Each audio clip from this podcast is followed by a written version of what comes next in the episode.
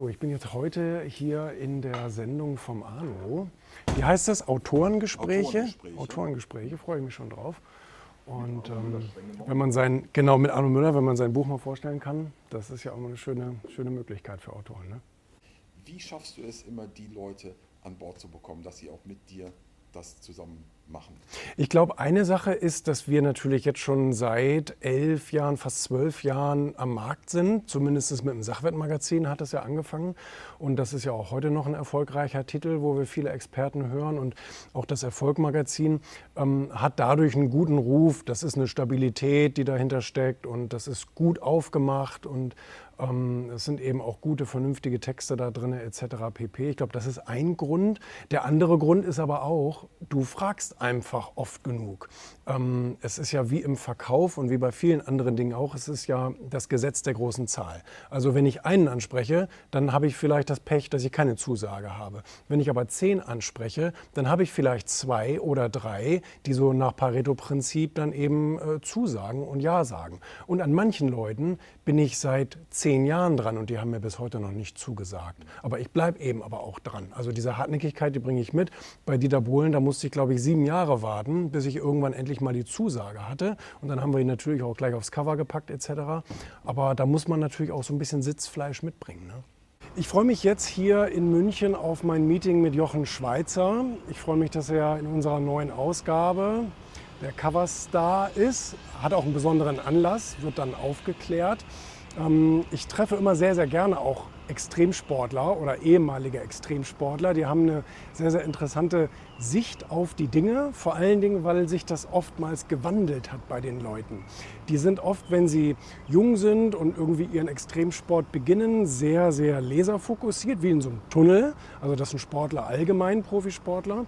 Und irgendwann äh, wachen sie dann sozusagen ihrer, aus, aus, aus ihrem Extremtunnel auf und äh, nehmen dann oftmals sehr, sehr viel mehr wahr und haben, das muss man auch sagen, ganz oft dann ähm, im späteren Leben sehr viel mehr Kapazitäten, weil sie eben so diesen, weil sie eben so diesen Drive haben, aber auch die Erkenntnis schon.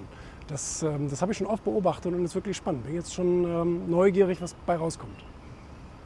Ich habe sehr früh verstanden, dass persönliche Freiheit finanzielle Unabhängigkeit voraussetzt. Wenn du finanziell unabhängig bist, dann kannst du persönlich nicht frei sein. Heute zum Wochenabschluss in der Freitagsausgabe vom Handelsblatt ist noch ein schönes Zitat von mir hier mit drin. Da geht es um die neuen Eigenschaften, die man für die Zukunft braucht, um Karriere zu machen. Da haben Sie mich wie folgt zitiert. Seit Corona fühlen wir uns von Dringlichkeiten umgeben, ergänzt Julian Backhaus, Herausgeber des Erfolgmagazins. In Zeiten, in denen jeder Zoom-Call entscheidend wirke, ist Selbstmanagement deshalb King, so Backhaus. Egal ob für Angestellte, Vorgesetzte oder Selbstständige. Und das ist in der Tat so. Man fühlt sich so schnell ähm, eingebunden und abgelenkt von irgendwelchen vermeintlich wichtigen WhatsApps, E-Mails, Zoom-Calls, äh, LinkedIn-Anfragen, äh, bla bla bla, Telefonate, auch die soll es noch geben. Und man steigt so schnell drauf ein, weil es so dringend klingt. Aber man vergisst währenddessen das Wichtige zu tun. Da bin ich ein großer Stephen Covey-Fan, der immer gesagt hat, Sie müssen unterscheiden zwischen dem, was dringend wirkt, aber gar nicht so wichtig ist, und dem, was wichtig ist, aber gar nicht so dringend wirkt.